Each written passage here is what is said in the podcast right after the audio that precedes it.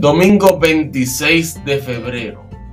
Gracia a ustedes y paz de parte de Dios nuestro Padre y del Señor Cristo. Filipenses 1:2.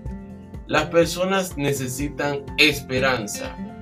Unas palabras pueden ayudar a los desalentados. ¿Qué más podemos hacer para levantar al caído?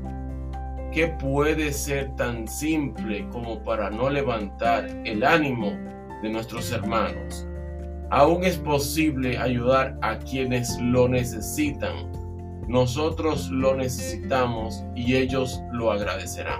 Bendice ayudando a otros. Dios les bendiga.